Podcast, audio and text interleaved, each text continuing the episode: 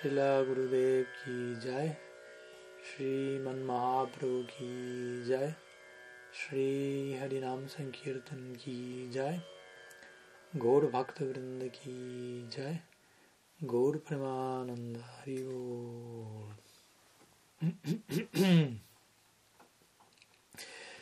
Muy buenas tardes a todos. Mis saludos desde Godrum, aquí en, Tigre, Buenos Aires. Nuevamente de regreso, de un periodo de casi medio, más de casi medio año de, de visita por, por los Estados Unidos. Así que contento de, retomar el ciclo de, de encuentro los domingos con todos ustedes. Gracias por estar allí. Y bueno, como siempre, los invitamos a presentar preguntas si es que alguien tiene alguna, alguna consulta, algún, algún tema, algún, algún, algo sobre lo que querrían que, que intentemos exponer, compartir algo, pueden ya sea enviarla por escrito, vía chat, pueden tomar la palabra, pueden activar el micrófono, presentarla en vivo, como, como cada cual guste. Sí, Viviana, adelante. Hola, ¿qué tal? Eh, buenas tardes a todos. Eh, Swami, mi pregunta es, quería, eh, por favor, eh, conocer, porque no, no lo conozco, el concepto de Brahma Saruya. ¿El concepto de, perdón? Brahma Saruya. Saruya. Sa Sayuja. Eso. Sí. Ok. ¿En dónde, ¿En dónde se leyó? ¿En el Bhagavad Gita parece? No, ayer lo escuché a Swami Tripurari. Ah, sí, sí. Eh, eh, él estaba así, se refirió a eso, pero no, no, no, no, no, me quedó claro. No ok, ok, vamos a compartir algunas ideas al respecto. Um, bueno, Brahma Sayuja. Este es uno de los cinco, de acuerdo a la, a la doctrina Vaishnava, Gaudiya Vaishnava, existen cinco tipos de mukti, cinco tipos de, básicamente, de liberación, de condición permanente en la trascendencia. Esto se menciona en el Srimad Bhagavatam y estos son, se conocen como Sarupya Mukti, Salokya Mukti, uh, Sarsti Mukti, Samipya Mukti y Sayuja Mukti, o Brahma Sayuja. No los voy a complicar ahora con todos los términos en sí, pero en pocas palabras, por ejemplo, Salokya Mukti se refiere a residir en el mismo planeta en que Bhagavan, en que Dios reside eternamente. Sarupya Mukti se refiere a recibir una forma espiritual eterna similar a la de Dios, tal como la que se recibe en, en Vaikunta, una forma de cuatro brazos como la de Narayan. Sarsti Mukti significa gozar de las mismas opulencias que Narayan, Lakshmipati, el, el señor de la diosa de la fortuna, goza en Vaikunta.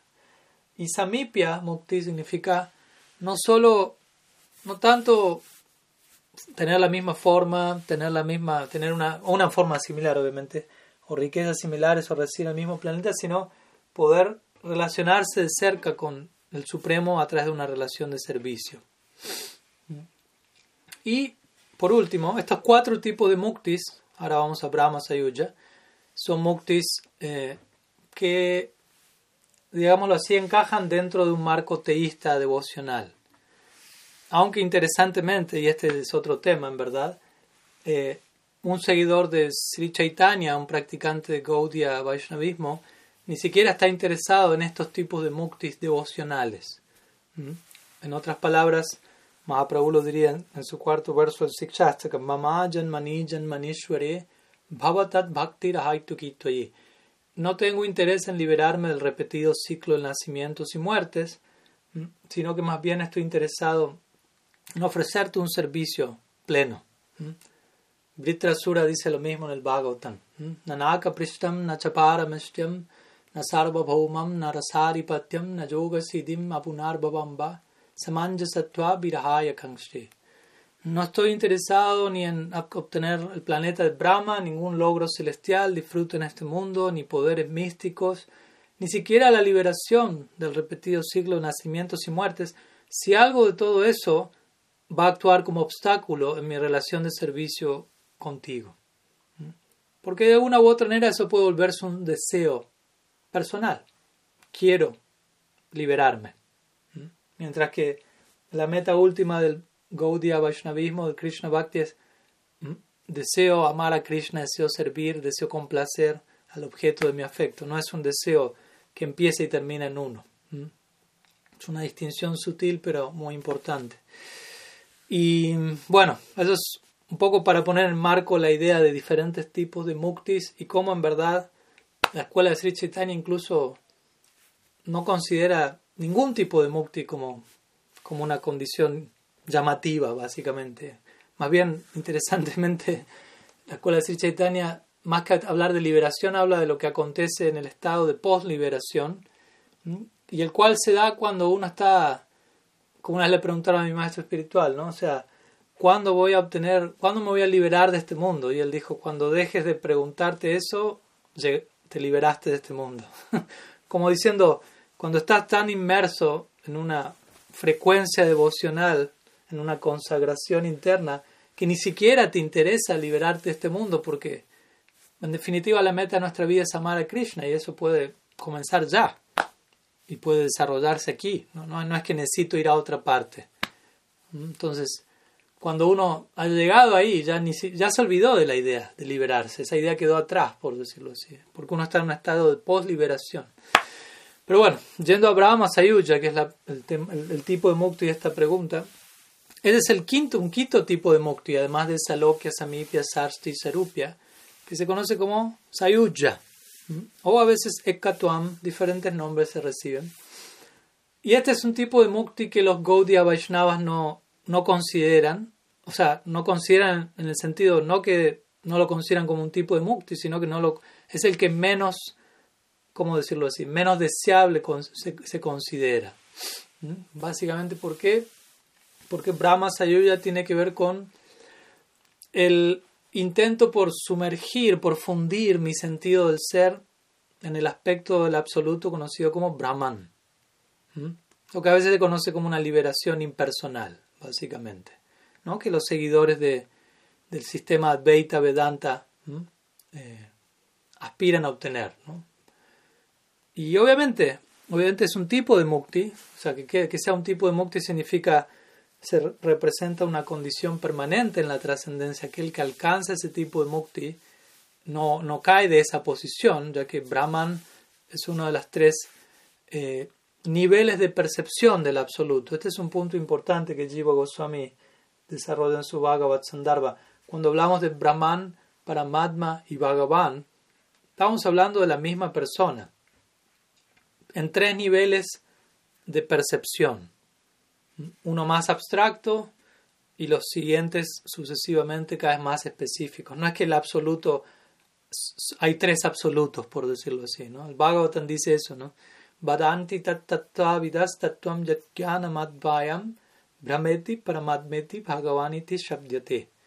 Entonces, el, el Bhagavatam dice, Vadanti vidas, los sabios, los videntes de la verdad, los tattvavits, ellos han dicho tattvam advayam, gyan advayam, que el absoluto es sustancia consciente no dual, advaya. Advaya significa no hay dualidad, o sea, no, no, es indivisible, no podemos hablar de dos absolutos. Y luego, interesantemente, aunque parezca contradecirse, dice, y esta sustancia no dual se la conoce como Brahman, Paramatma y Bhagavan. Pero el punto es, no estamos hablando de tres personas distintas, sino de tres niveles de cualificación de parte del practicante y dependiendo del nivel de su adicar, de su cualificación, uno va a percibir el absoluto como una realidad indeterminada, sin variedad, sin forma, sin pasatiempo, como Brahman, ¿no? o va a ver el absoluto en relación con dos de sus Shaktis, Jiva Shakti y Maya Shakti, como Paramatma. Paramatma principalmente interactúa con las almas y con este mundo, y Bhagavan tiene que ver con el absoluto, principalmente interactuando con Swarup Shakti, con su energía interna. pero la persona es la misma. Simplemente tres grados de, de aproximación. Se explica como que alguien esté parado. Hay un verso que se cita en las escrituras al, ilustrar esto, ¿no? que se menciona que Krishna está en Dwarka y a la distancia viene Narada Muni volando por, por los aires para variar, como es su estilo. Pero a la distancia Krishna no logra detectar que es Narada Muni. Simplemente ve a alguien en el aire. Luego más de cerca él percibe es un ser humano, pero no todavía no detecta quién es. Y luego cuando Narada Muni se acerca más, ah, es Narada Muni. Y al decir es Narada Muni, toda una serie de, de, ideas vienen a la mente. Tal persona que porta una vina, que, que es un cosmonauta trascendental, que vive acá. Toda una serie de detalles de esa persona aparecen cuando doy con ese último aspecto. Al principio es, hay algo allá. ¿no? Pero Narada Muni es siempre el mismo. ¿Me explico? No es que cuando es visto como algo allá, él es algo allá. Él es Narad Muni, sigue siendo Narad Muni. Bhagavan es siempre Bhagavan, aunque alguien lo perciba como Brahman a la distancia o como Paramatma. Así como uno, un ejemplo más contemporáneo, alguien está por tomarse el, el metro, el subte, como dicen en Argentina, y uno mira por el túnel y a la, la distancia ve una luz nomás. Solamente ve la luz, no ve el subte, no ve las personas que están dentro pero todo eso está, simplemente mi perspectiva es más genérica. Cuando se va acercando veo, oh, eh, hay un vagón, cuando se acerca un más veo hay personas dentro, cuando se abre y entro hay todo un mundo interacción. Pero todo eso estuvo siempre allí. Simplemente que la percepción de cada uno es a una distancia u otra. Entonces, cuando hablamos de Brahman, Paramatma y Bhagavan, nos referimos a esto, ¿no? Tres eh, niveles de percepción de la misma realidad absoluta. Entonces Brahma ya tiene que ver con aquellos que aspiran a, a liberarse de toda influencia material, de toda influencia de las gunas, y al mismo tiempo que no están deseosos de adentrarse en la influencia del bhakti. Entonces intentan liberarse toda, la toda influencia del medio ambiente. Este es un punto interesante porque en un punto el alma es individual y es eternamente individual. Krishna dice en el Bhagavad Gita, Mamai Vamsa Jivaloke Nunca hubo un tiempo en el que yo no existiese, ni tú, ni todos estos. O sea, todos existimos eternamente como individuos, pero la experiencia subjetiva de alguien en Brahma Sayuja es una unión con Brahman en todo el sentido de la palabra, con este aspecto del absoluto, una experiencia no diferenciada, ya que Brahman es una realidad no diferenciada, por lo tanto, para acceder allí, uno tiene que llegar a ese nivel de, de realización o de experiencia en donde no se percibe variedad, una experiencia indeterminada. No siento diferencia entre mi persona y Brahman, etc. ¿Mm? Aunque la individualidad sigue estando allí, porque de vuelta el alma no puede dejar de ser individual, pero mediante cierta práctica, cierto sadhana, cierto cultivo que se da sobre todo en el sendero de Gyan, eh, se da toda una identificación de la jiva con Brahman, se descarta la idea de ser una jiva individual y se genera una absorción con Brahman, se, se, desarrolla un, un, deseo muy intenso por obtener ese tipo de mukti, hasta tal punto que eso eventualmente toma la forma de, de ese logro. Para eso uno tiene que combinar su práctica con bhakti, explican las escrituras en cierta medida, para bhakti es como el principio activo, que da fruto ya sea a gyan, ya sea karma. Obviamente, las escrituras dicen, si usted quiere ser exitoso en Varna, Dharma, Karma, Gyan, tiene que mezclar su práctica con Bhakti en algún punto. Ahora, si alguien es, presta atención, se va a dar cuenta, bueno, si todas las prácticas dependen de Bhakti para dar su fruto, pero Bhakti no depende de ninguna práctica para dar su fruto, ¿qué pasará si solo me ocupo en Bhakti? ¿Mm? Más que pensar en Bhakti como algo que activa lo otro. ¿no? Si lo otro depende de Bhakti y Bhakti no es independiente, ¿qué tan supremo es Bhakti entonces? Y eso es lo que Krishna establece al cierre del Bhagavad Gita. Yoginama pishar besam madgatena antaratmana shradabhamba yumam ¿Mm? De todos los de todos las personas abocadas a algún tipo de yoga, ¿Mm? el más elevado de todos es mi devoto. Y antes de eso él dice, por encima del que actúa fruitivamente está el que actúa sin apego al fruto, por encima de esto está el que cultiva el conocimiento, por encima de esto está el que absorbe, el que medita y por encima de todos ellos está el que se relaciona conmigo a través del bhakti.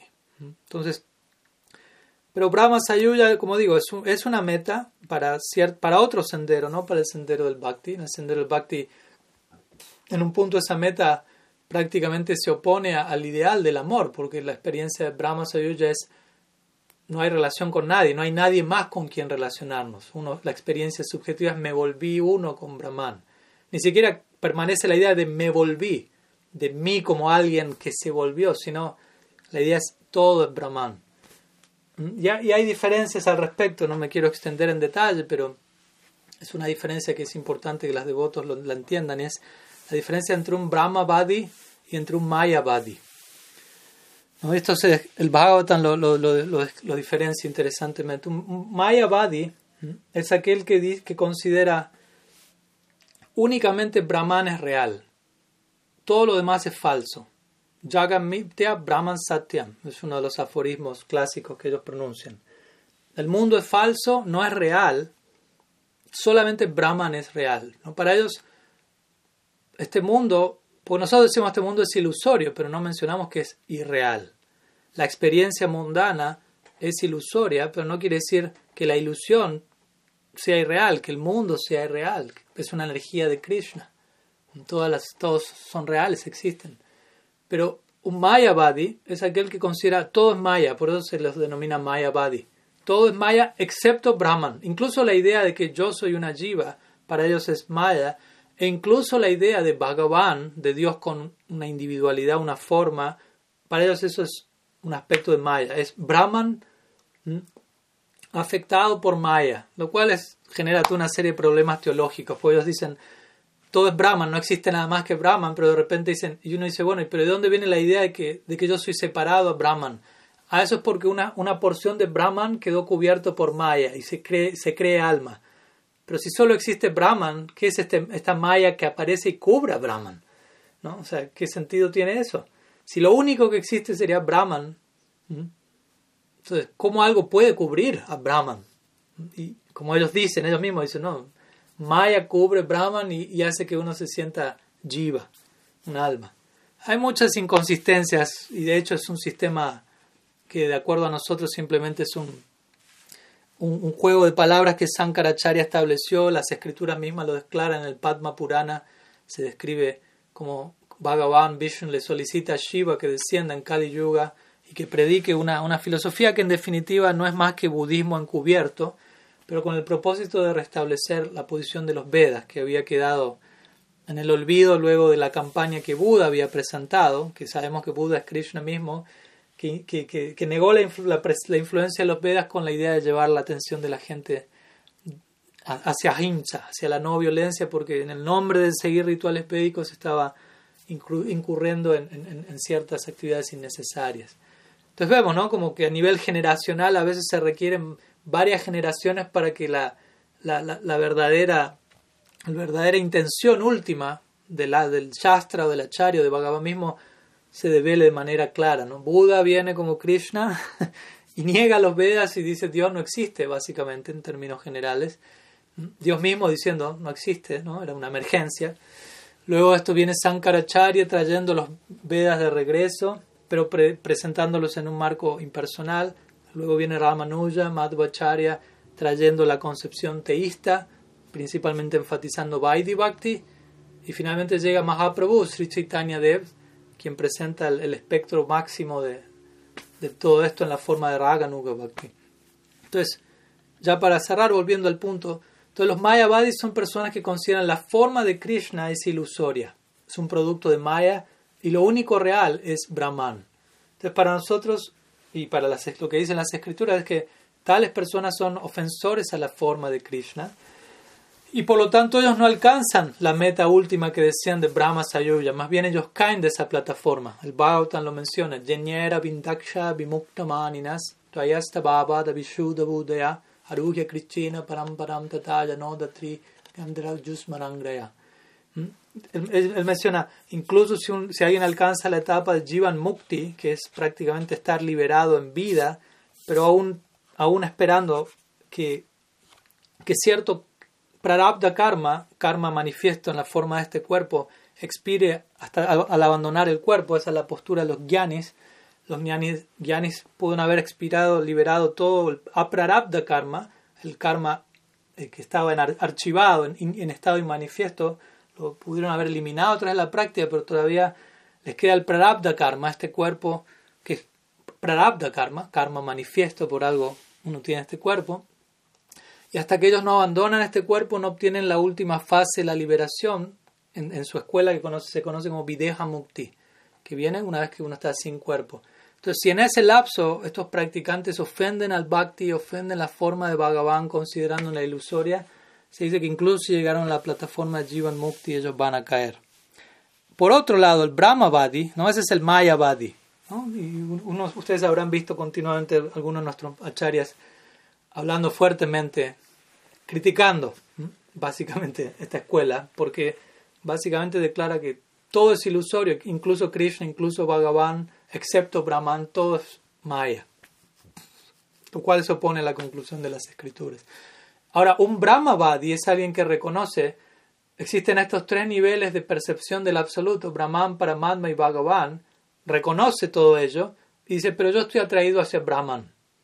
No niego la existencia de todo lo demás, pero me atraigo especialmente allí. Entonces en el Bhagavatam también, en la sección, en el tercer canto, donde Kapila Deva está describiendo el proceso yoico de este practicante, menciona cómo él, él toma ayuda de Bhakti para obtener la realización de Brahman y al abrazar Bhakti empieza a experimentar diferentes emociones espirituales, extáticas, pero siendo que su meta es Brahman y está tan determinado en eso, de alguna u otra manera hace un gran esfuerzo para retirar su mente de todo, todo lo que viene como resultado de entrar en contacto con Bhakti.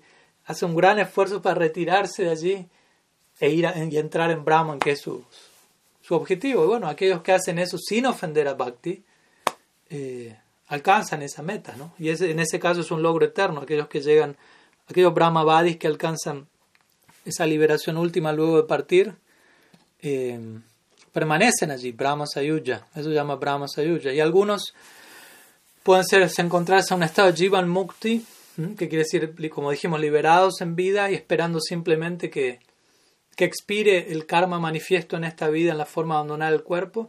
Pero si en ese lapso ellos entran en contacto con Bhakti de manera especial, quizás hay casos donde muchos se ven atraídos en esa dirección. Un famoso ejemplo es el de Sukadev Goswami en el Srimad Bhagavatam.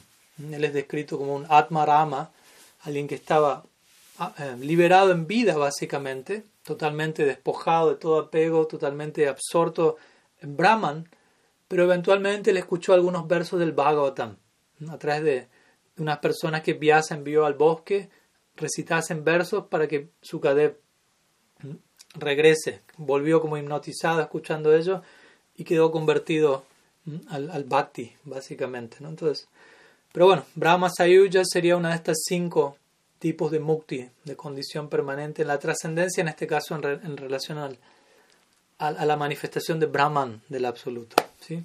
Así que espero que ayude la respuesta. ¿Se entiende la idea? Ok. Bueno, continuamos. Si hay alguna pregunta, aquí llega una pregunta por el chat, así que continúo con esta. Y después si alguien tiene alguna otra, la pueden ir enviando por escrito o eventualmente pueden levantar la mano o, y o toman la palabra. La pregunta es de Carolina Fesa y dice así. ¿Podría por favor brindar algunas palabras acerca de Ashraya y Vishaya, ese estado permanente de reciprocidad entre Krishna y sus devotos en Braj? Usted mencionó que los sadhakas no somos ya almas condicionadas, pero desde ya tampoco siddhas, sino que estaríamos como en una situación intermedia por gracia de los sadhus, y por tanto tenemos prema bhakti en nuestro corazón, y que siempre debemos tener presente que Krishna es la suprema personalidad de Dios para algún día olvidarlo y poderlo ver en términos de Braja Bhav. ¿Cómo podríamos comprender apropiadamente desde nuestra posición de aspirantes este vínculo con Sri Krishna y al mismo tiempo el vínculo de reciprocidad entre sadhakas? Bueno, creo que es más de una pregunta, son unas cuantas. Vamos a ver cómo podemos responder a todo ello. Vamos por orden. Obviamente está ligado de una forma u otra todo, pero al mismo tiempo son diferentes direccionamientos. Entonces la primera vez, la primera pregunta dice si podría algunas palabras acerca de Ashraya y Vishaya. Estado permanente de reciprocidad entre Krishna y sus devotos en Braj. En realidad los términos Ashraya y Vishaya no necesariamente se aplican. O sea, son términos sánscritos que como ustedes sabrán o si no se están enterando, eh, tienen miles de significados y de aplicaciones. ¿no? Siempre tratemos de no acostumbrarnos a, a limitar un concepto a la forma primaria en cómo la aprendimos. ¿no? Quizás uno escucha una palabra como, no sé, lo que fuese, Atma, Atma, y uno va a pensar, bueno, Atma, ¿qué significa? Y quizás lo más probable uno va a responder con la idea inmediata que uno conoció de Atma, va a decir alma, alma. Y sí, significa alma, pero también puede referirse al cuerpo, puede referirse a la mente, puede referirse a Krishna mismo, mm, a Dios mismo, y así sucesivamente, otras circunstancias. Entonces, mi punto es que, obviamente, ¿no? quizá uno no, no, no sabe sánscrito en detalle, pero al menos sí debemos saber que todas estas terminologías no tienen un único significado y quizás si lo aprendimos de una forma correcta, en un marco particular que que representa la aplicación central de ese término para nosotros, no quiere decir que en todo tiempo, lugar, circunstancia esa palabra signifique solamente eso. Digo esto porque en otros momentos vamos a escuchar esos mismos términos en otro marco, en otras filosofías. Como digo, Asraya significa refugio, Vishaya significa objeto, Vishaya también significa mm, sentidos, mm, disfrute de los sentidos. O sea, vemos que que hay ideas que incluso muchas de ellas pueden ser totalmente opuestas entre sí, dependiendo del contexto en donde se encuentran las palabras. ¿no? Entonces, aclaro esto para, para que al menos nos eduquemos en ese sentido, aunque uno no conozca todos los significados de esos términos, saber que, que no necesariamente siempre significan lo que uno cree que significan. Por ejemplo, aquí dicen reciprocidad entre Krishna y sus devotos en Braj. Obviamente se aplica en ese sentido, pero también se puede aplicar a otro aspecto del absoluto fuera de Braj y también va a haber Asray Visaya, porque Asray Visaya técnicamente se refiere a aquel que tiene un sentimiento por alguien y ese alguien es el Visaya, el objeto de ese sentimiento. Uno incluso puede aplicar ese término a una, a una experiencia emocional en este mundo. Y obviamente aquí estamos hablando de la, de la aplicación última de ese término en Braj. Entonces, en este caso, Asray Visaya es una subdivisión de una de las cinco, uno de los cinco ingredientes de la experiencia que se conoce como Bhakti Rasa. ¿Mm? Voy a tener que ponerme poco técnico por un minuto, por si no lo hice ya lo suficiente, lo voy a hacer un poco más, pero la pregunta lo merece. Entonces, la Rupa Goswami él describe, ¿Mm? ese es otro, otro, otro punto importante, a veces los devotos eh, utilizan el término raza de manera equivocada, porque de por sí el término raza es un término complejo, difícil de imposible de traducir a otro idioma en una sola palabra. Y muchas veces se interpreta raza como la relación de uno con Krishna, cuando en realidad no es así. Uno de los cinco ingredientes de raza es la relación de uno con Krishna, eso es otra cosa. Pero raza incluye cinco elementos: Stai Bhav, Vibhav, Anubhav, Satvika Bhav y Vyavichari. Todo esto lo describe Sila Rupa Goswami en su Bhakti Rasamrita, siendo la última, en el segundo libro. No voy a entrar en detalle con todo lo que significa esto, pero básicamente Stai significa una emoción permanente por Krishna, o como aquí dice, un estado permanente de reciprocidad.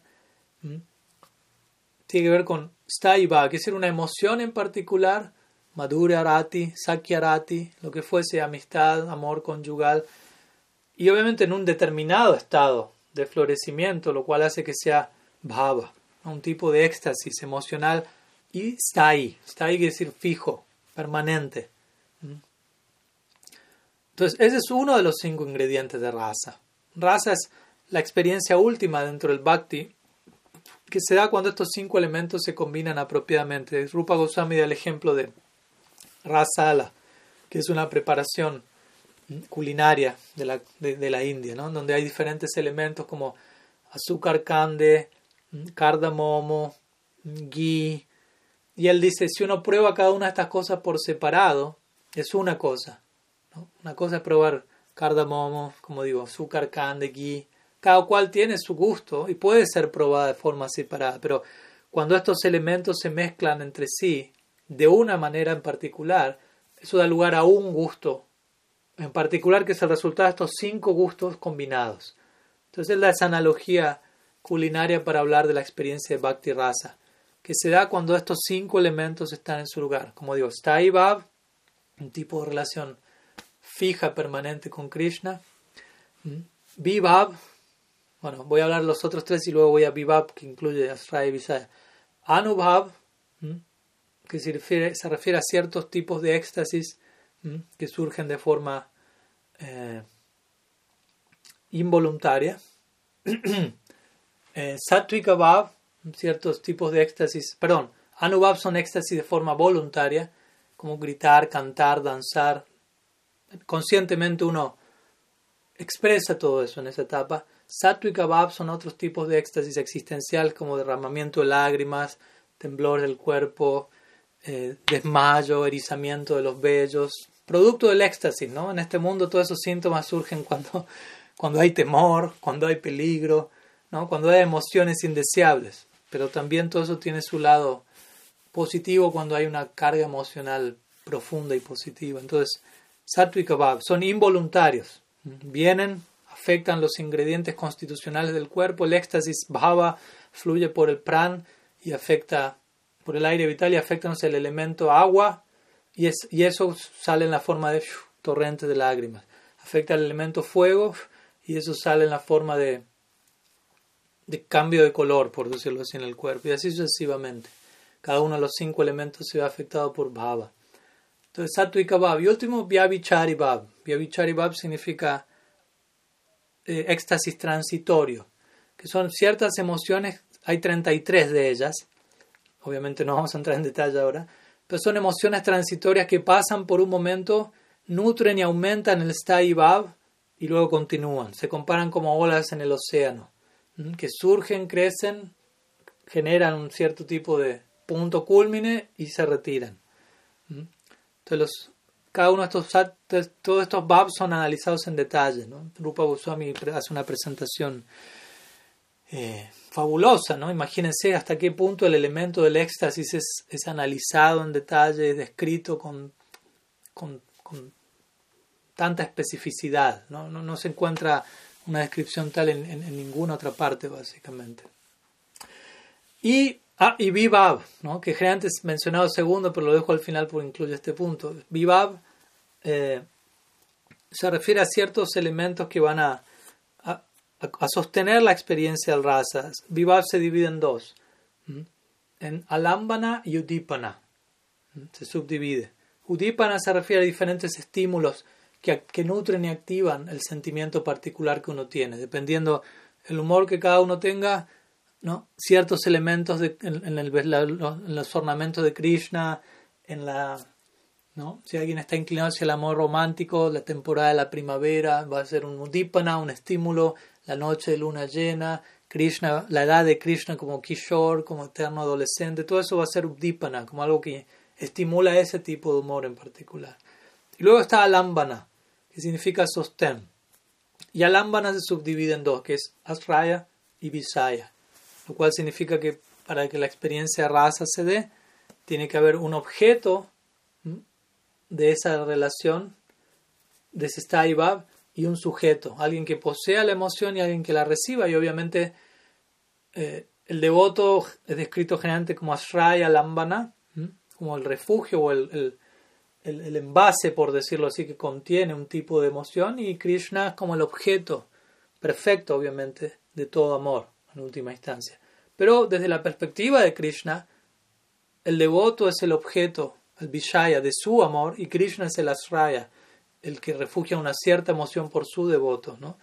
Naturalmente existe, esta, como dice aquí, este estado permanente de reciprocidad entre Krishna y sus devotos, como explicamos el otro día en la clase de Raghavarma Chandrika en inglés, que cada devoto tiene una, un, tipo de emoción en particular y naturalmente Krishna eh, la, emoción de Madre Yasoda, dimos el ejemplo, la lleva a ver a Krishna de determinada forma, a través del ojo de Vatsalya Rasa, del, ojo de la experiencia materna, extática, y eso hace que en ella surjan determinados deseos, como los que surgen en una madre para con su hijo, para con su niño, su bebé, más puntualmente.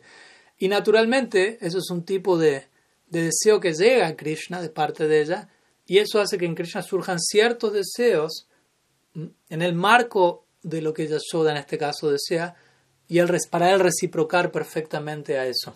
Entonces, esa es la experiencia continua que sea entre Krishna y sus devotos. ¿no? Los devotos tienen cierto deseo de servir a Krishna de cierta manera, y eso da lugar, digámoslo así, una forma de Krishna. Ese deseo da forma a un Krishna que vive para reciprocar ese deseo en una forma en particular. Ahora, interesantemente, en el Bhagavatam, cuando, cuando llegamos a la cumbre del, del Bhagavatam y al Rasa Lila, eh, especialmente el Gopi Gita, cuando Krishna desaparece de la danza rasa y las Gopis en separación expresan sus más profundos sentimientos, especialmente Srimati Radharani, eventualmente Krishna reaparece en escena. Y él dice, ¿no? Napara yaham nirabadya sanjayam sasadu kritam vibudaya shapiva pratiyatu le dice a las gopis, no soy capaz de pagar, de reciprocar el amor que ustedes tienen por mí. Generalmente soy conocido por reciprocar el afecto de cada uno de mis devotos. Yo digo en el Bhagavad Gita, Krishna menciona. ¿No? En la medida que alguien se acerca a mí, yo reciproco, acorde. Pero Krishna aquí a las gopis le está diciendo, y la medida de su afecto por mí es tal que no puedo reciprocar. Me han superado, han agotado mi capacidad de reciprocidad, su amor, que su amor sea su propia recompensa. Ustedes lo han abandonado todo por mí, han roto todo lazo, familia, sociedad, reputación en el mundo, lazos que son muy difíciles de romper, lo han roto por mí. Incluso en un día de Brahma, si intentara reciprocar, no sería capaz de hacerlo. Así que por favor, que su que su propio amor por mí sea su propia recompensa y yo anhelo esa recompensa. ¿no? Y entre líneas, nuestros Goswamis han explicado, aquí, aquí Krishna está anticipando su aparición como Mahaprabhu. Mediante cierta interpretación de este verso se puede leer que Krishna le dice a las gopis, aunque no puedo hacer nada para, para reciprocar debidamente, voy a intentarlo, no me puedo quedar con los brazos cruzados. Si una vez por día de Brahma voy a descender en el humor de un devoto y voy a intentar cantar las glorias de Sri Radha y hacer devotos para ella.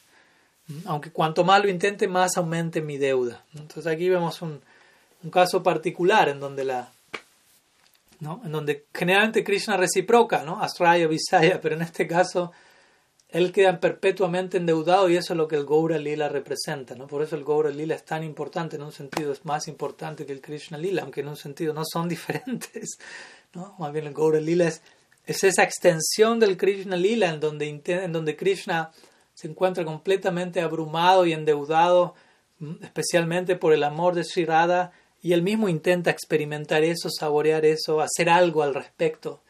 Pero cuanto más él vive esa experiencia, esa experiencia más lo rebalsa y no hay fin a eso. Y por eso es que el Gaur Lila es eterno. No hay fin a ese experimento, básicamente. Sriman Mahaprabhu ki jai. Entonces, yendo a la siguiente sección de la pregunta, podemos seguir con Asraya y Visaya, pero hay otras, hay otras partes de esta pregunta y quizás otras preguntas. Para los que se conectaron hace unos momentos, si tienen preguntas, como siempre, las pueden ir enviando vía chat o eventualmente tomarán la palabra. Entonces, como sadakas ya no somos almas condicionadas, obviamente eso no significa que no hay condicionamiento en nosotros, porque si no seríamos sidas, ¿no? seres perfectos sin condicionamiento alguno. Pero ya no entramos en la categoría oficial de Bhada Jiva, de alma condicionada en el sentido de alma que no ha entrado en contacto con Bhakti. A eso me refiero. Estábamos condicionados en cierta medida, pero en cierta medida el Bhakti llegó a nuestras vidas, pero no aún, no le hemos aún dado pleno lugar y por eso no se nos considera siddhas. Entonces, por un lado está el Bad Nitya Bada, las almas eternamente condicionadas. Eternamente en este caso se refiere a sin punto de inicio, pero sí con punto de final, porque si no, no habría mucha esperanza que digamos. Están los siddhas, los seres que alcanzaron la iluminación última, y entre medio, sadhaka. Sadhaka se refiere a aquel que se encuentra practicando sadhana. ¿no? Esa es la conexión entre una palabra y otra. ¿no? Sadhaka, sadhana. O sea, la medida que yo practico sadhana, estoy siendo un sadhaka, alguien que sigue la disciplina práctica del bhakti. Y eventualmente sadhana va a llevarme a bhava y prema, y ahí ya yo no soy considerado un sadhaka, sino un bhavuka y un premika, respectivamente, que es otra manera de hablar de sida en el marco devocional. Entonces sí, por la gracia de los sadhus nos encontramos en este periodo glorioso conocido como, como ser un sadhaka, con todo lo que eso implica, con todo el trabajo de, de haber recibido cierta gracia, de haber recibido cierto contacto, cierta iluminación por misericordia, ¿no? y al mismo tiempo de continuar estando acompañados aún de ciertos condicionamientos que necesitamos retirar, que necesitamos reconocer. Y bueno, ¿qué más? Usted dice, bueno, por tanto tenemos prema bhakti en nuestro corazón. Mm, yo no estoy tan seguro si dije eso, no creo que haya dicho eso, porque no digo eso. Quizás lo que sí se mencionó, recuerdo, si es en base a lo que hablamos el otro día en Raga Barma Chandrika, citamos unas palabras de un comentarista de la obra, que dice que en un sentido uno podría decir que uno recibe de forma atómica prema bhakti al entrar en contacto con los sadhus. Por empezar, el prema no es inherente a la jiva, que queden claro, el bhakti tampoco, que decir el prema. Y si uno quiere decir que ahora tenemos prem de forma atómica en alguna medida en nuestro corazón, eso más bien es dicho desde un punto de vista. Como mi Guru Maharaj dice a veces, y cité ese ejemplo, dice, Srimati Radharani es Bhakti Devi, personificada, la devoción misma en su faceta última. Y cada devoto, por ende, siendo que tiene algo de Bhakti, de Bhakti Shakti, tiene algo de Bhakti Devi, por lo tanto, tiene algo de Sri Radha en su corazón. Entonces, una forma de decir, sí, Srimati Radharani está allí en su forma de Bhakti. Probablemente también si un devoto es un sadhaka, está afectado por Maya en cierta medida, pero no quiere decir que Shimati Radharani está afectada por Maya. Entonces, de la misma manera, uno podría decir, tenemos prema en el sentido de que hemos sido conectados con una línea de prémicas, de devotos en prem. Hemos, sí, hemos quizás tenido la fortuna de recibir mantra de, devotos que, que se encuentran en esa etapa y en ese sentido el prema de esas personas llega a nosotros en la forma del mantra, en la forma de la oportunidad de servirlo, pero no quiere decir que nosotros ya tenemos prem. Prem es como un gran sol que, que por el momento aún no ha salido de nuestro corazón, ¿no? más bien hemos recibido ciertos rayos y en la medida eh, que tomemos ventaja, por decirlo así, de la oportunidad que se nos está dando, nuestro corazón se va a ir alistando, purificando, preparando más y más para descensos más eh, más específicos del bhakti, en la forma de bhava y prem, lo cual va a descender en parampara de los eternos asociados de, Krishna. Entonces, fue una forma en particular en la que lo dije, pero en términos generales yo diría que no, no nos acostumbremos a pensar que tenemos prema bhakti en nuestro corazón. Hay bhakti en nuestro corazón, pero nos encontramos en la etapa de sadhana. Entonces, en la medida que, que nos ocupamos debidamente en sadhana, que va a generar sadhana nitya sirasya bhavasya sadyata eh, prakatyam hridisadyata va a generar el descenso de bhava pero bhava no es un producto de sadhana bhava no es algo que se produce en el tiempo eso se explica bhava existe eternamente nitya sirasya en el mundo espiritual en el corazón de los asociados eternos de Krishna y cuando, nos cuando nuestro corazón fue alistado, preparado el terreno a través de sadhana, ese bhava particular por el cual estaremos atraídos, que se encuentra latente en el corazón de los Nitya Parishats, de los asociados eternos, va a descender en nuestro corazón desde ese plano. Y eventualmente ese bhava de forma, al ser condensado, eh, se conoce como prema. Es un punto que, quería mencionar. Y luego dice, bueno, siempre debemos tener presente que Krishna es la suprema personalidad de Dios para algún día olvidarlo y poder verlo en términos de Braja Bhava. Sí, pero obviamente esto no es algo barato. algún día no significa el, próximo fin de semana. quizás ni siquiera significa en esta vida. ¿no? Obviamente, puede ser, tampoco con esto estoy diciendo que no, pero no es algo en lo cual debemos precipitarnos, ¿no? No, no podemos imitar a los habitantes de Brindavan, aunque en un sentido, como se dice, imitar algo bueno es algo bueno, pero hasta un punto uno puede forzar una realización que no se tiene. ¿no? Entonces, para realmente poder eh, ver a Krishna como algo más que Dios, primero al menos debo verlo, entenderlo como Dios y vivirlo de esa manera, por empezar. ¿no? Porque, y no solamente basta con repetir el concepto, Krishna es tu Bhagavan Krishna es la suprema personalidad de Dios, y ya, ¿no? sino que debo, ¿cómo decirlo? O sea, no, no, importa tanto en qué creo, ¿no? Lo que yo diga que creo tengo que expresarlo en mi día a día, cómo me desenvuelvo en mi práctica en base a aquello en lo que creo, ¿no? Y no es tanto una cosa de creer como un tipo de convicción intelectual, sino como tiene que ver con tener ciertas realizaciones que surjan a través de una práctica que sea guiada por un conocimiento perfecto, revelado.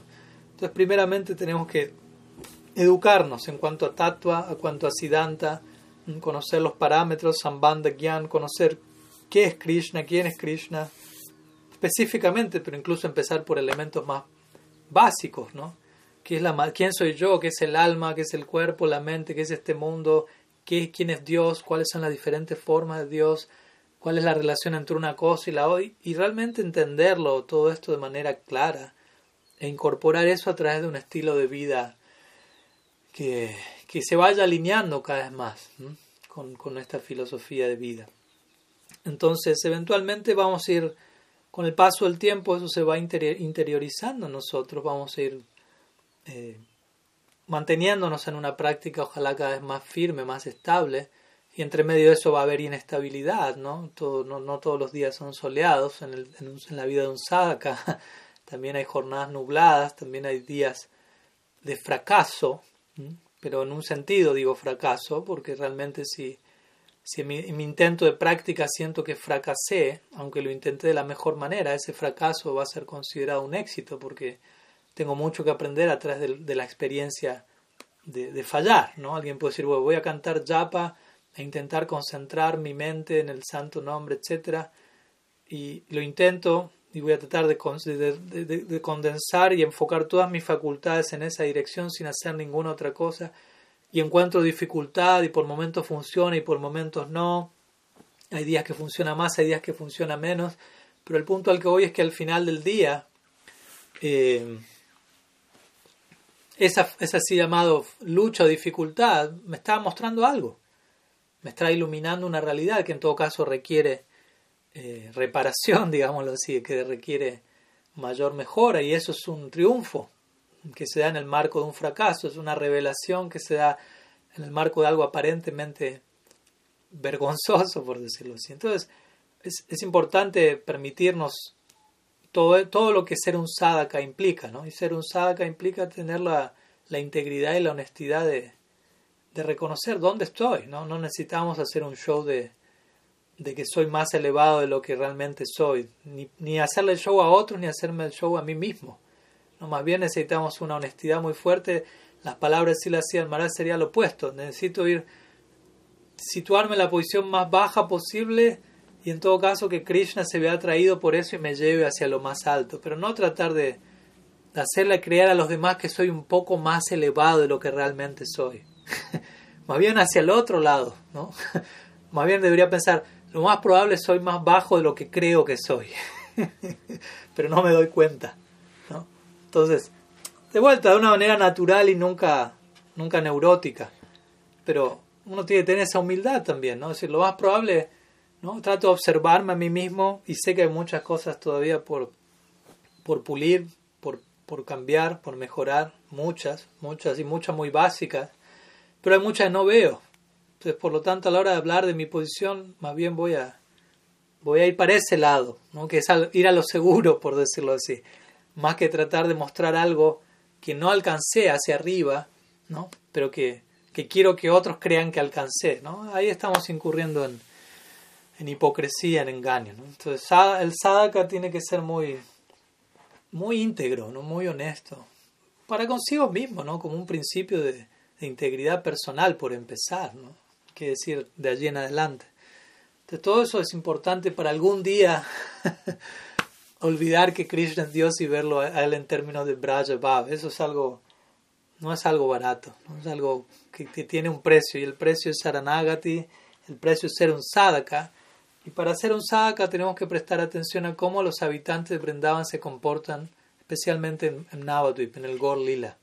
Por otra de las razones por la que el Gor Lila es, tan importante para nosotros como sadhakas, en particular es esto. ¿no? En el, en Gor Lila vemos como todos los habitantes de Brindavan están dando un ejemplo de practicantes, pero un ejemplo perfecto de practicantes, lo cual es algo muy útil para contrastar esa situación con la nuestra, porque uno, si no tiene un ejemplo perfecto de lo que uno está haciendo imperfectamente, quizás uno piense, uy, ya lo estoy haciendo perfecto. Pero cuando uno realmente conoce a alguien que hace eso perfectamente, ahí uno se da cuenta, oh, no, lo mío no era tan perfecto como creía. Especialmente cuando uno ve que esas personas son perfectas, no se sienten perfectas. Más bien se sienten más imperfectas de lo que uno se siente. Y uno es el imperfecto.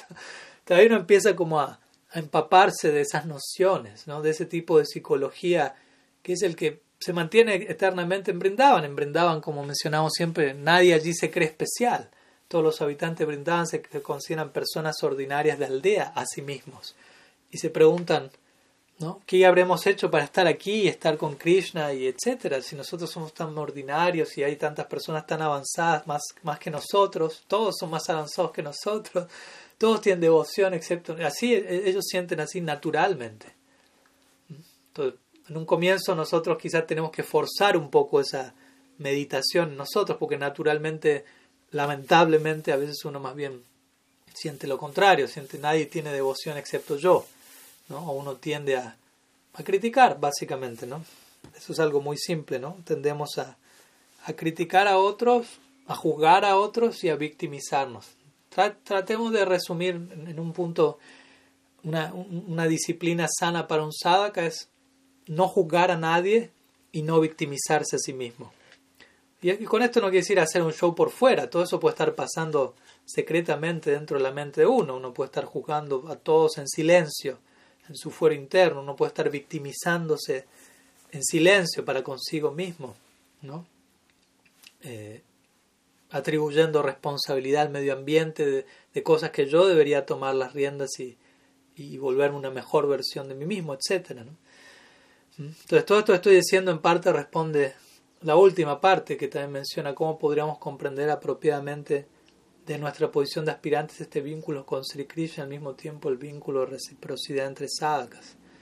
Entonces, todo esto se aplica en la relación entre sadhakas. ¿no? Las relaciones entre sadhakas son, son desafiantes, ¿no? porque de vuelta, estamos todos en el proceso de perfeccionamiento y en ese proceso hay, hay imperfección aún.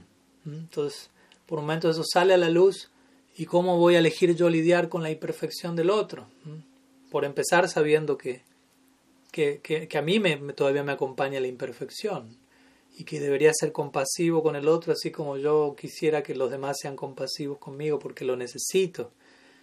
Y si yo me permito ver un defecto en el otro, debería inmediatamente ver dos, dos defectos en mí y dos virtudes en el otro para contrarrestar ¿no? Ese, esa falla. Y de vuelta, todo eso puede darse secretamente en la mente, que decir, si eso sale de la boca para afuera y ya se torna ¿no? una cadena de, blasfemia, porque todo eso puede tornarse más y más burdo con, con, la, con la facilidad de las redes sociales de hoy en día, qué decir, ¿no? Entonces, todo eso puede tornarse supremamente indeseable si, si no logramos partir de cómo nosotros lidiamos con nosotros mismos en nuestro mundo interno con todo eso. Entonces, como sadhakas debemos, el, tercer verso del Sikshastakam representa básicamente la regla dorada a aplicar, en lo que se conoce como etiqueta Vaishnava. En ese verso tenemos la condensación última de la etiqueta Vaishnava y cómo relacionarnos mutuamente. Y, como digo siempre, ese verso siempre nos agarra infraganti, porque cuando sea que uno esté perturbado, en ansiedad, uno va a ese verso y se va a dar cuenta en algo estoy fallando en ese verso y por eso me siento así. Si, si podría aplicar una, una versión más profunda de este verso, ahí encontraría el alivio que no estoy encontrando ahora. Generalmente nuestra falta de paz mental tiene que ver mucho con nuestra falta de humildad. Generalmente va mucho por ahí. ¿no? Con nuestra victimización, con nuestra culpabilización hacia otros, con nuestra, como digo, ¿no? sentirnos atacados, echarnos a morir, en lugar de, de, tomar sobre nuestras espaldas la responsabilidad, el compromiso, de decir, yo elijo cómo percibir lo que pasa a mi alrededor. Lo que pasa está pasando, no lo puedo controlar, pero yo elijo cómo eso es interpretado y procesado dentro mío. Y si ahora estoy en ansiedad, si ahora estoy desanimado, es porque yo elegí de manera equivocada procesar esa experiencia. Y de manera equivocada significa lo más probable sin la debida humildad, sin la debida tolerancia, sin el debido respeto, sin la debida modestia que este verso del Sikshastaka menciona. Sunichina, Sagishnuna, Amanina, Manadena. Es un verso muy importante, muy importante, más importante de lo que nos imaginamos.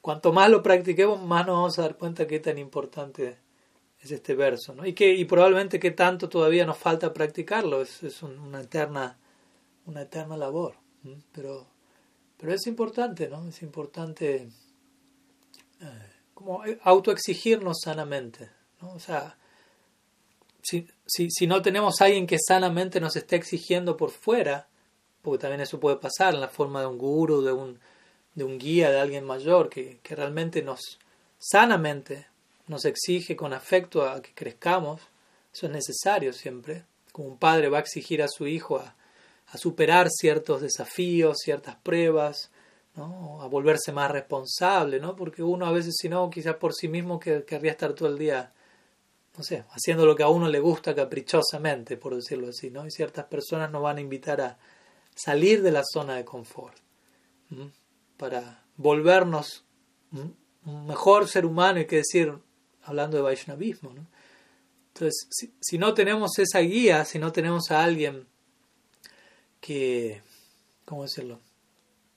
Que por fuera nos autoexige, nos exige sanamente, nosotros deberíamos tener eso. Y de todas maneras, aunque tengamos a alguien por fuera, nosotros mismos tenemos que tenerlo ¿no? por, en nuestro propio foro interno. Porque si alguien por fuera me exige sanamente, pero yo no estoy a la, a la altura de las circunstancias, no voy a aceptar eso. Y muchas veces cuando llega alguna prueba tendemos a decir, no, bueno, pero no, esto me supera, es mucho para mí. Y quizás muchas veces estamos fallando en, en, en, autoexigirnos sanamente en un nivel superior. Y uno se va a dar cuenta si eso fue evasión o fue natural por cómo uno se siente luego, ¿no? Básicamente uno falina, farichete, uno juzga al árbol por su fruto. Entonces, si yo me exijo sanamente y supero una prueba que, que, ha de ser superada, yo me voy a sentir mejor, voy a alcanzar un mayor nivel de, de paz, de equilibrio y qué decir mayores logros. Pero si evado una situación, en el nombre de esto es mucho para mí, pero luego no estoy en paz, estoy igual o más en ansiedad, eso está mostrando que no estoy recurriendo al método correcto. Estoy escapándole algo que no debería estar escapándole. Y por eso el tercer verso del Sikshastaka nos sigue esperando allí, siempre con los brazos abiertos, para un nuevo capítulo de introspección, un nuevo capítulo de autoobservación. ¿Cómo hoy puedo descargar la versión última de este verso hoy? ¿Cómo, ¿Qué forma este verso toma hoy en mi vida? ¿Cómo se aplica en este caso en particular? Y mañana, mañana será otro día y veremos, seguiremos con esa pregunta. Entonces, Tener todo esto presente, como digo, de manera sana, alegre, sostenible, eso va a garantizar relaciones profundas y, y sostenibles y constructivas entre sadakas. Bueno, algunas palabras. Seguimos. Si alguien se conectó recién, les recuerdo pueden enviar las preguntas por vía chat, vía escrito. Si alguien tiene una pregunta y quiera tomar el micrófono también, pueden hacerlo, no hay ningún problema. Por mientras hay una pregunta aquí de Yuvati Nandini, en parte respondimos, pero seguimos con el tema. Dice, Maharaj, ¿cómo se logra la humildad? Pues, obviamente que no hay un una fórmula, o sea, hay una fórmula, pero la fórmula es básicamente practicarlo, ¿no? Eh, no, no, hay, no es algo que ocurre de manera automática, ¿no? Como 2 más 2, 4, ya soy humilde. ¿no? Más bien uno necesita vivir ciertas experiencias que probablemente sean impredecibles, ¿no? Y uno necesita pasar por cosas que uno no sepa que necesitaba pasar para ser humilde. ¿Me explico? Uno, una, eso es un comienzo de, la humildad, es entender eh, no, reconocerme mi pequeñez ante, ante algo tan grande como la humildad y aceptar, no tengo lo más probable idea de qué es la humildad todavía y por lo tanto me tengo que mantener abierto a, todo lo que sea necesario que pase en mi vida para yo lograr la humildad. Y de vuelta, la humildad no es la logré o no la logré, no es blanco o negro. Lo más probable, Bhaktivinoda diría, la perfección de hoy es la imperfección de mañana. Y lo interesante con la, humildad, como decimos siempre, es que una, es, como, es una cualidad antirreflexiva, como se dice. Y es, quiere decir esto que en el mismo momento en que reconozco que tengo humildad, dejo de tenerla. Mientras que en, otros, en otras cualidades eso no ocurre. Si yo no se levanto pesas e incremento mi fuerza física y la reconozco, tengo más fuerza física, voy a seguir teniéndola, no es que la pierdo. Y así con otros atributos. Pero si yo desarrollé humildad y digo, tengo humildad, automáticamente dejo de tenerla. Entonces es una cualidad muy que exige mucho de uno, porque nunca voy a sentir que la poseo. Y cuanto más la posea, menos voy a sentir que la poseo. Es algo sumamente paradójico, que, obedece a leyes que generalmente no estamos acostumbrados a manejar. Generalmente estamos acostumbrados a, incluso adjudicarnos más de lo que nos corresponde, más de lo que, ¿no? lo que hemos hecho, ¿no? a, considerar este es mi mérito, este es mi mérito, cuando lo más probable fue la gracia sin causa de Krishna. Entonces, ¿qué decir con algo como la humildad? ¿no? Que en realidad nunca debería atreverme a, a considerar ya la tengo, porque es un horizonte inagotable. Claro, obviamente tampoco es hacer un show y decir, ah, entonces no tengo humildad. ¿no? Y por dentro pensar, ahora sí la tengo. no, no, no es, no es un, juego de palabras o un juego mental, ¿no? Tiene que ser algo sentido, ¿no? Entonces hay niveles de humildad. Un comienzo de humildad justamente decir, no tengo humildad. Mahaprabhu exhibe eso en el segundo verso del Sikshastakam. Durdaiva midrishami anuraga.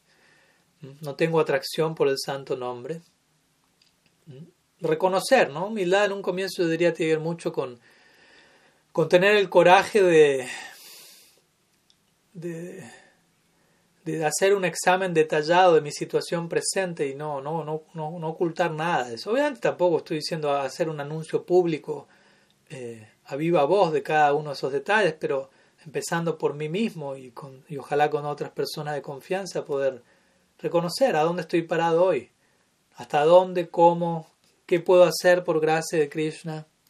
¿Qué no logro hacer por desgracia personal, por decirlo así? Pero inspirado a querer crecer, no desanimado, no tomando nada como excusa para, para diluir mi, mi ideal. Entonces, humildad, una vez escuché esa definición y me gustó, ¿no? Tiene que ver con la capacidad de reconocer los errores propios. Es algo muy básico y hay niveles mucho más refinados de humildad. Pero yo digo, concentrémonos en eso por un buen momento. ¿No? La capacidad de reconocer los errores. Eso es una de las cosas más dolorosas para el ser humano. Uno mismo reconocer sus propios errores, eso es algo, se siente como veneno generalmente, amargo. Hoy justamente hablaba con alguien que me comentaba eso, ¿no? Como que le costaba mucho convivir con ciertas personas y, que se sentía bien conviviendo con una persona en particular. Y yo pensaba, sí, probablemente porque, y conociendo un poco las circunstancias, ¿no? Porque esa persona en particular no, no, no pone tanto a prueba mi, no me hace ver ni ser consciente de aquellas cosas que igual están ahí que tengo que cambiar. Mientras que las otras personas que no me causan tanta gracia no es porque sean malas personas, sino porque son de tal manera ¿eh? que, que hace que quede expuesto todo lo que tengo que ver en mí mismo y que no lo estoy queriendo ver. Y, y eso incomoda. Son pocas personas las que están dispuestas a, hacer una lectura detallada de todo eso. Son pocas. Incluso dentro de los practicantes de vida espiritual. Muchos no eligen un abordaje que en donde se enfrente el ego de esa manera. Más bien se busca una práctica más bien como religiosa, digámoslo así, ¿no? Acepto mi religión, ¿no? Le agradezco a Dios, me da todos los días me da el pan en la mesa, me da trabajo, con eso mantengo a mi familia, voy a la iglesia el domingo. No, no lo hablo por criticar a un cristiano, estoy diciendo, en el Vaishnavismo uno puede hacer eso mismo. Y obviamente no todos los cristianos son así, ¿no? Eh, hay cristianos que, abordan el tema más profundo de manera detallada y en todas las tradiciones pasa lo mismo. Pero existe ese, ese, plano, ese nivel de, abordaje más bien religioso. Por religioso me refiero a eso, ¿no?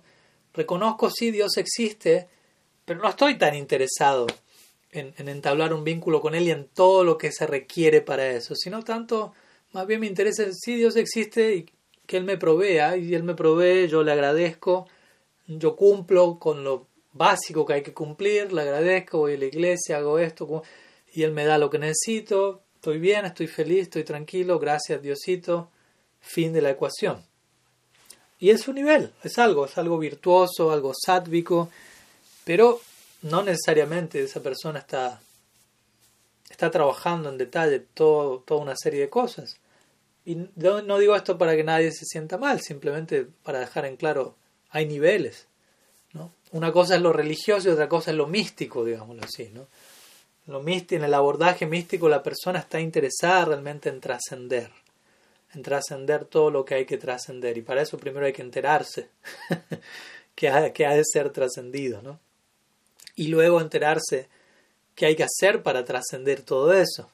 Y luego enterarse el tiempo que eso puede llegar a tomar y, lo que va a pasar en el camino, no como algo negativo, sino como algo objetivo y natural eh, que es proporcional al, al, nivel de enredo en el que uno se encuentra. Y alguien que quiere avanzar y practicar va a estar feliz de enterarse todo eso, de tener en claro el panorama y de contar con las herramientas para, para avanzar y va a haber días y días, pero en esos días y días, en esas luchas, la persona realmente crece, avanza hacia Dios, ¿no? profundiza en su vínculo y trasciende, ¿no? trasciende.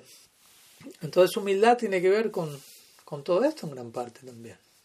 No es un show externo de bajar la cabeza, no es tampoco denigrarse a sí mismo, ¿no? No es un show. Por eso también puede ser otra variante de falso ego, ¿no? Victimizarse. Soy tan bajo, tan caído, no sirvo para nada, soy una porquería y probablemente termino tirado en un rincón sin hacer nada, pero sigo absorto en mí, desde un plano de, de extrema tamaguna en ese caso, ¿no? oscuridad total, pero sigo siendo el centro, ¿no? en vez de trascender el ego lo terminé afianzando más. Entonces es muy importante que nuestra práctica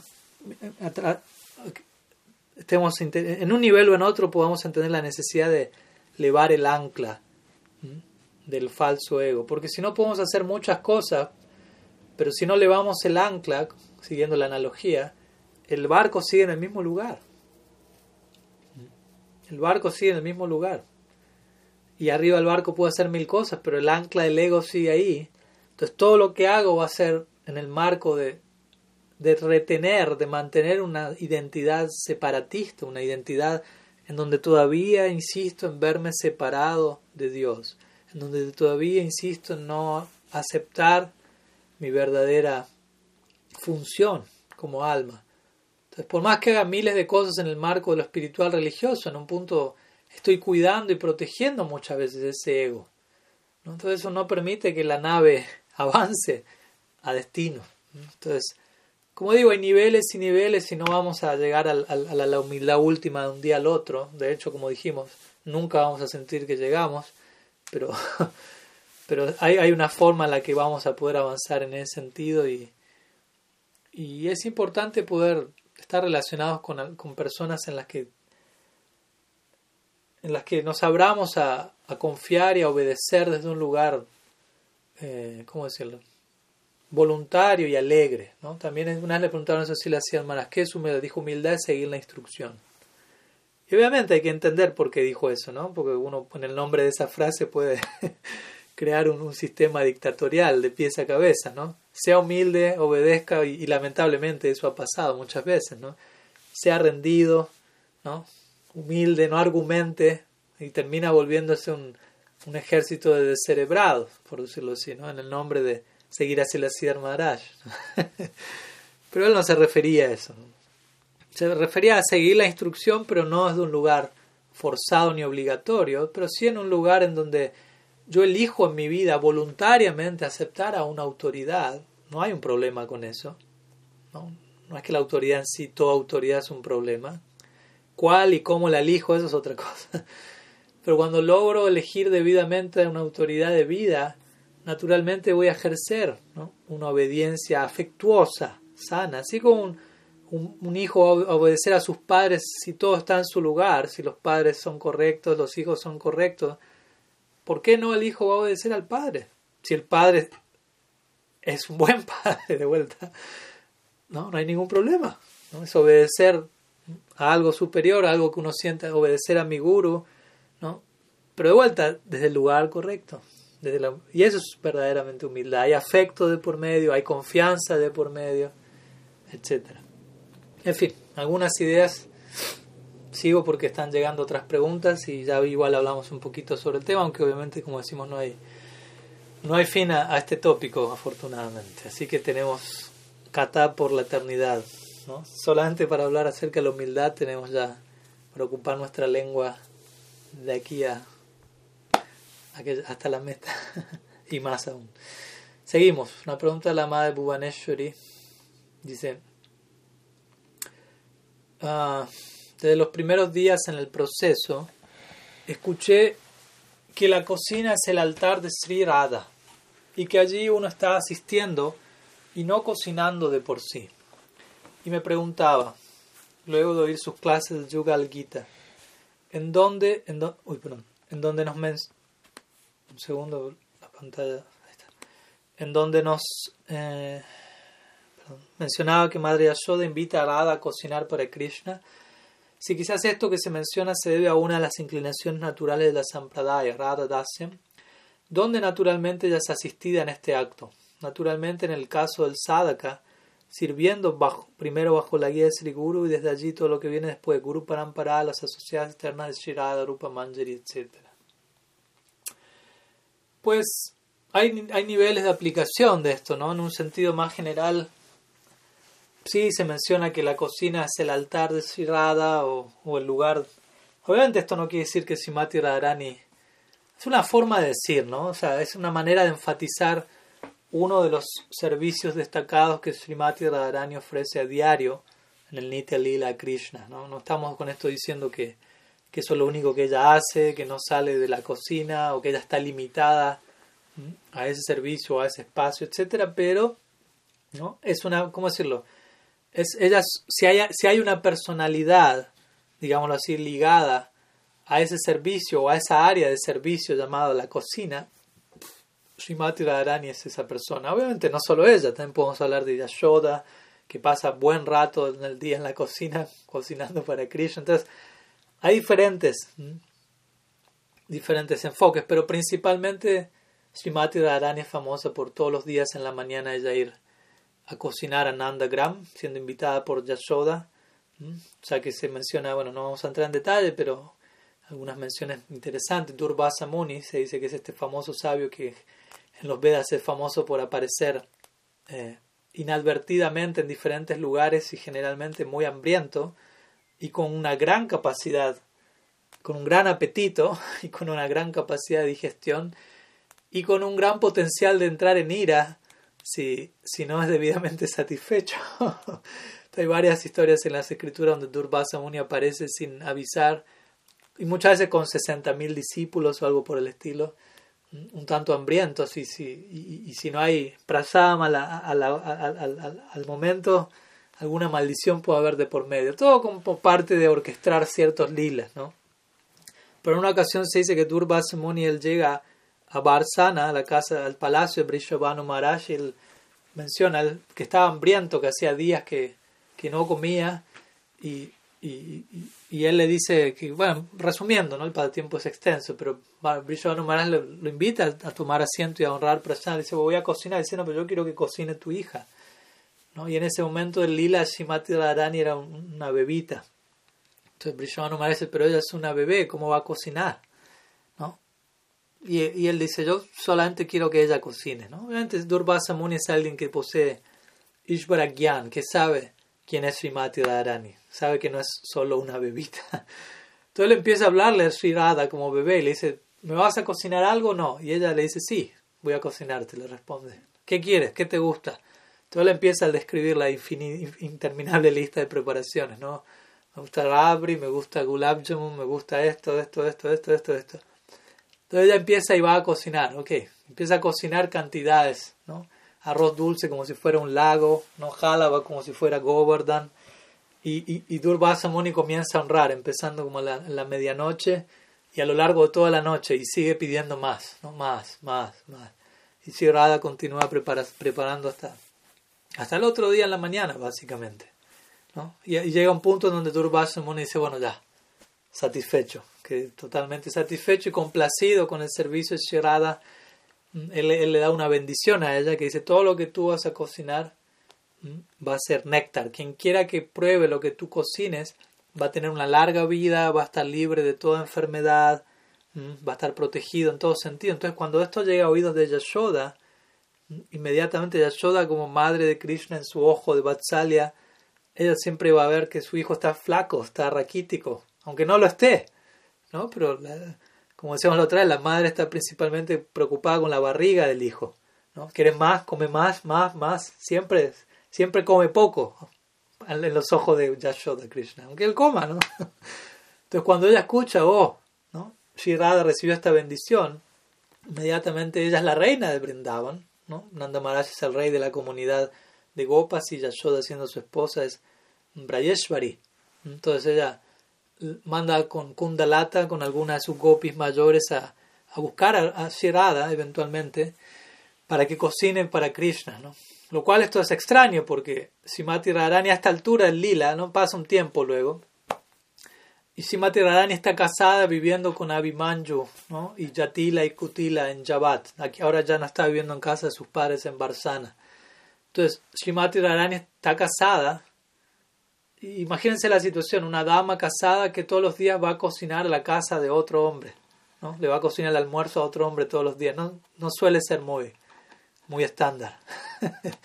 Todo a este respecto, Yatila, en un momento Yashoda envía a Kundalata, si no me equivoco, y Yatila dice, ¿por qué tengo que enviar a Shirada que cocina ya? ¿no? Que, cocine a alguien más. ¿Cómo voy a enviar a, a Srimati Radharani a cocinarle a Krishna, ¿no?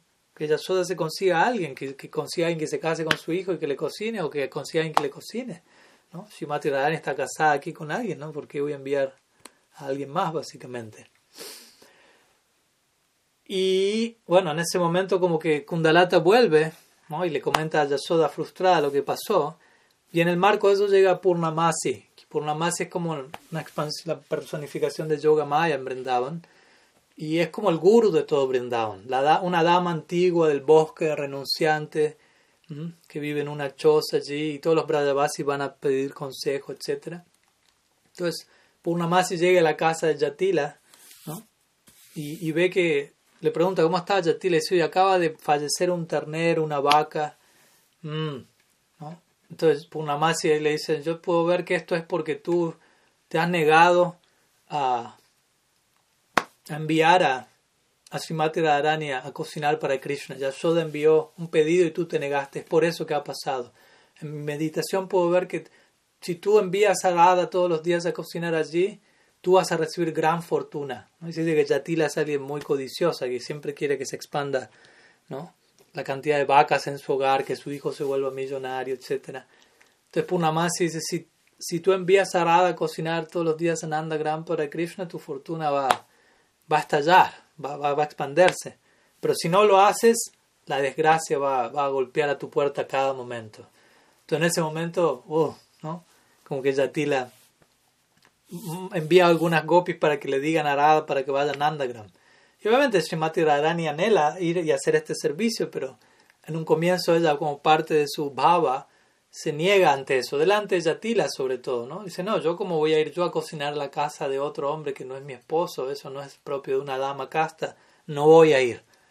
Claro, ya al escuchar esto Yatila empieza a entrar en ansiedad porque acaba de escuchar a Purnamasi que dijo, si no vas Shirada, vas a perderlo todo. Entonces allí ahora Yatila es quien está insistiéndole a Srimati Radharani, no, ve, ve, tienes que ir, tienes que ir. y bueno, eventualmente ella va, ¿no?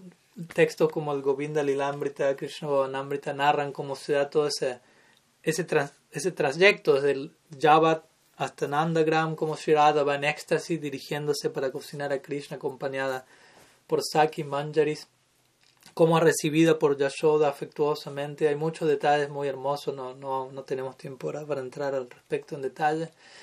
Yashoda la recibe como si fuese su propia hija, empieza a orar por qué el destino me castigó de esta manera y y como anhelando en el sentido de por qué tú no, no, te terminaste casando con mi hijo, etcétera. Así lo, lo, vive ella, no lo piensa ella.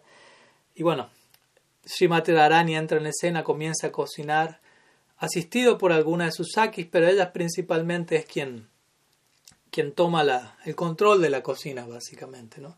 Aunque ella tiene miles infinitas sakis, manjaris que, que incluso cocinen por ella, ella misma hace el servicio. Así como, no sé, Yashoda también tiene miles de sirvientes que podrían batir a diario la mantequilla, etc. Ella misma lo hace para Krishna. Aunque Nanda Maharaj tiene miles de sirvientes que podrían ordeñar las vacas para, con la leche que va Krishna a tomar, él mismo hace ese servicio para Krishna.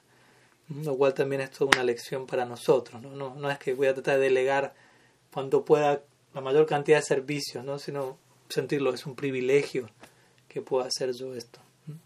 Entonces, en un sentido general.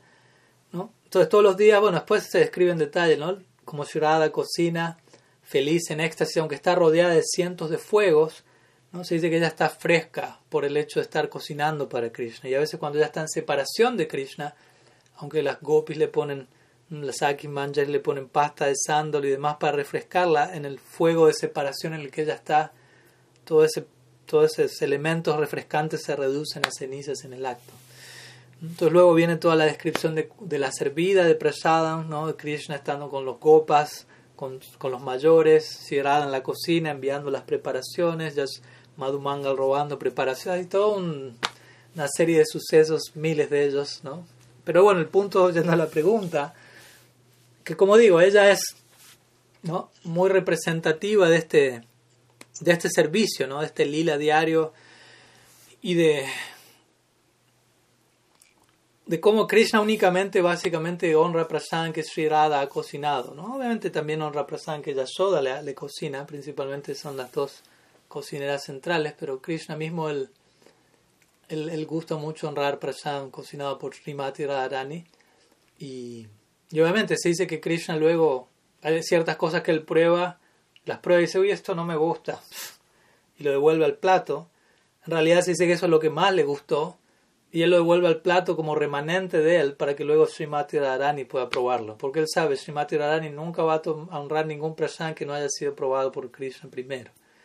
Y se dice que las manjaris nunca van a probar nada que no haya sido probado por Sri primero. Diciendo que Sri nunca va a comer nada que Krishna no haya probado. las manjaris siempre lo que honran es lo que haya probado Krishna y luego Sri Entonces siempre honran baja prasad de Sri y Krishna. Entonces de esta manera se, se destaca ¿no? este servicio en el sentido de, de, que sí, cuando uno entra a cocinar, uno debe invocar las bendiciones del Shirado, ¿no?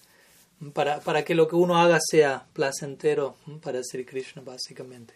Y obviamente, si hablamos ya en caso de un devoto con una afinidad por Manjari Bhava, un devoto que haya despertado esa inclinación por Sadhu Sangha, que es la principal nuestra Sampradaya, pero no es la única, como sabemos, naturalmente, sí, va, va, a tener, ese devoto a la hora de cocinar va, va a tener una afinidad aún, aún, más específica en el marco de, de su inclinación interna como sirviente, asistente de, de Sri Y hay muchos tiempos como mencionamos, que se describen en las escrituras de las manjaris, que más que estar cocinando, asisten, pero más bien sirven a cerrada, la abanican, o a veces ella está cocinando ya para cocinar, no utiliza la ropa que utiliza siempre, se pone ropa más ligera, dado del calor de la cocina, y algunas de las manjaris pueden estar abanicando, y Krishna por momentos aparece en escena sin que Shirada se entere y comienza como a, a contemplar la belleza de Shirada, espiar, y le dice a las manjaris que,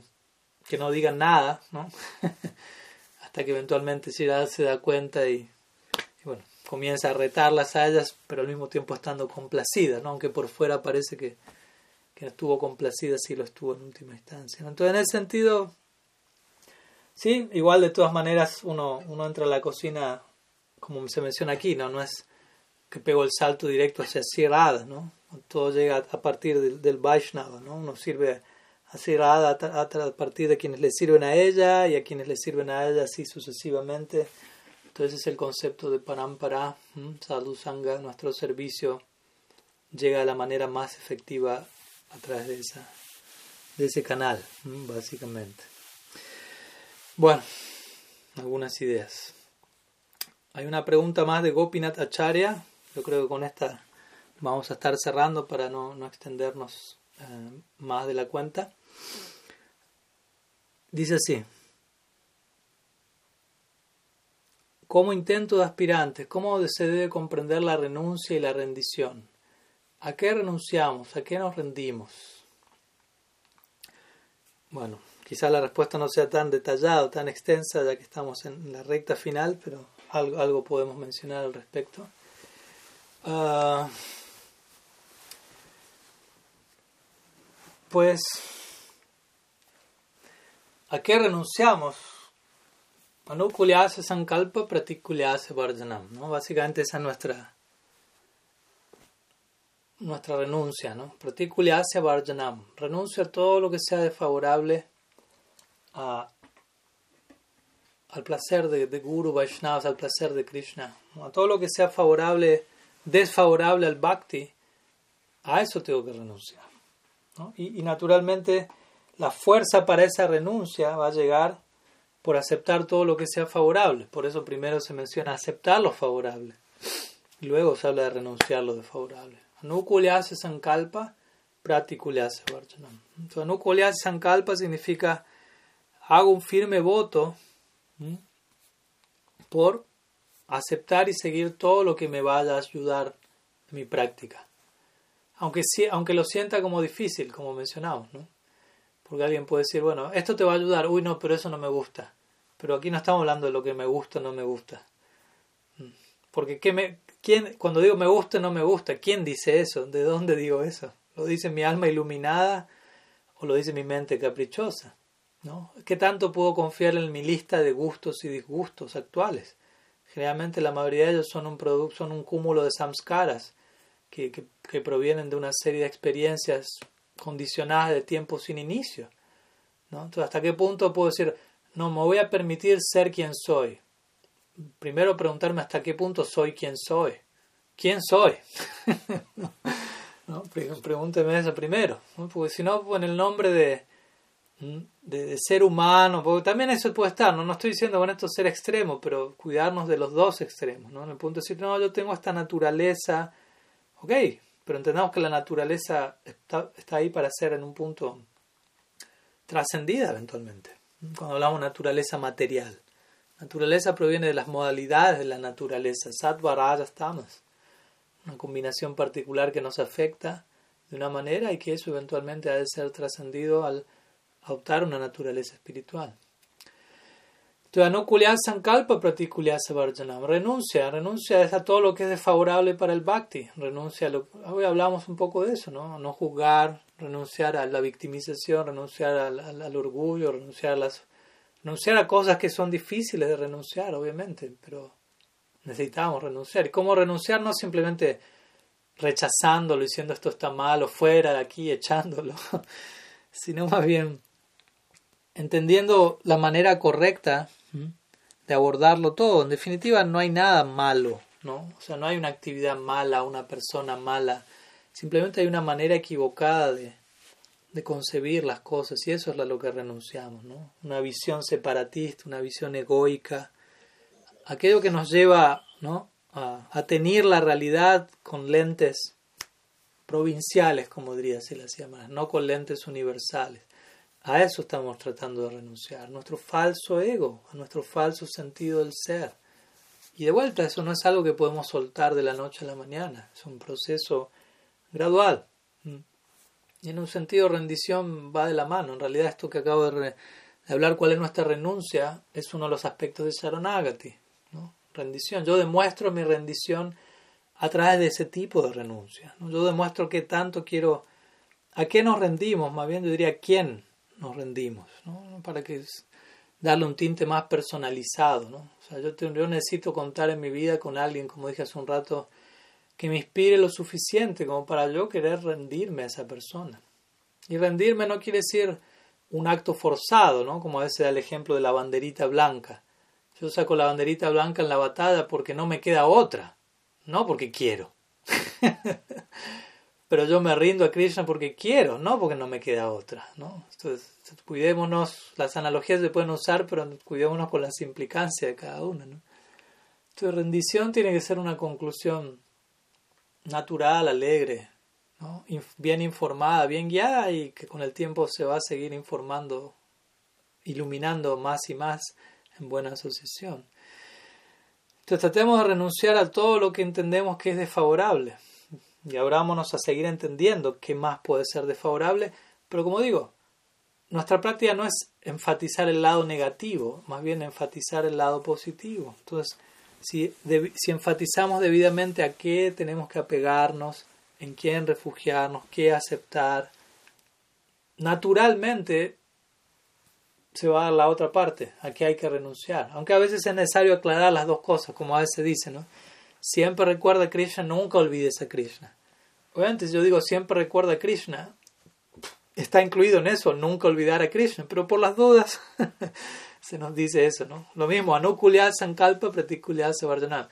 Acepta lo favorable al bhakti, obviamente por añadidura es rechaza lo desfavorable al bhakti, pero a veces necesitamos esa aclaración. Pero lo que primero se nos dice siempre es el elemento positivo. Siempre recuerda a Krishna. Acepta todo lo favorable al bhakti. Y en el marco de eso, obviamente, para seguir aceptando lo favorable, no aceptar lo desfavorable. ¿Mm? ¿Mm?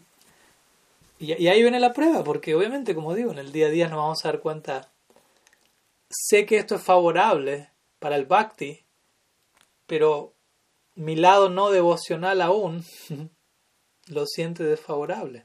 Entonces, ¿qué hago? ¿Me dejo guiar con cómo lo siento o, lo que, o cómo sé lo que sé que realmente esto es? ¿Me explico? Como cuando uno sabe esto me va a ayudar, aunque lo, lo que siento lo siento como algo amargo, pero en el fondo sé que me va a ayudar. Entonces, ¿qué hago ahí? Obviamente la idea es tomar la decisión correcta, ser guiados por la inteligencia. Krishna lo dice en el Bhagavad Gita, incluso la felicidad en la modalidad de la bondad. Al comienzo se siente como veneno y luego es como néctar. Felicidad en Raya Guna se siente néctar al comienzo y luego es veneno.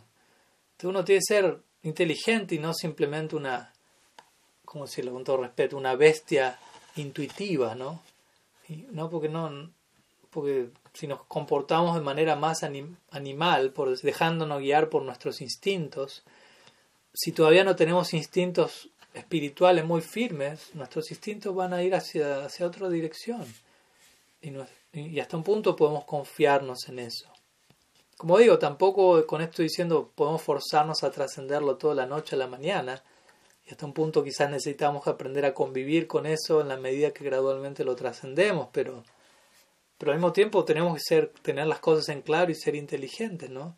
Y reconocer ciertas cosas son producto de samskaras materiales que me hacen pensar así, sentir así, interpretar las cosas de tal manera, cuando encuentro a través de la revelación, del, testimonio evidente de la verdad, Guru Shastri que la realidad es de esta forma, y aunque yo no lo vivo, no lo estoy viviendo así todavía, no tengo la realización, este es el punto crucial, confío en lo que esas personas están viendo y diciéndome, y, confío más en esa visión de ellos que en lo que yo estoy sintiendo ahora.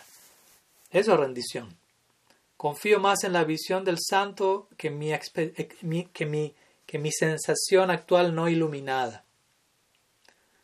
Y de vuelta, esto es un paso vertiginoso porque a veces uno puede sentir un poco de, miedo, ¿no? Dejarme guiar por algo que hasta un punto no es tan tangible como lo que estoy viviendo en carne propia, pero que vivo en carne propia a dónde me termina llevando, ¿no? Muchas veces ya sabemos en qué termina eso. Y por algo estamos buscando una, una solución a eso, y la solución a eso es confiar en la experiencia de aquellas personas que me demuestran con su ejemplo práctico que están en otra parte. Y obviamente yo necesito tener esa experiencia primero.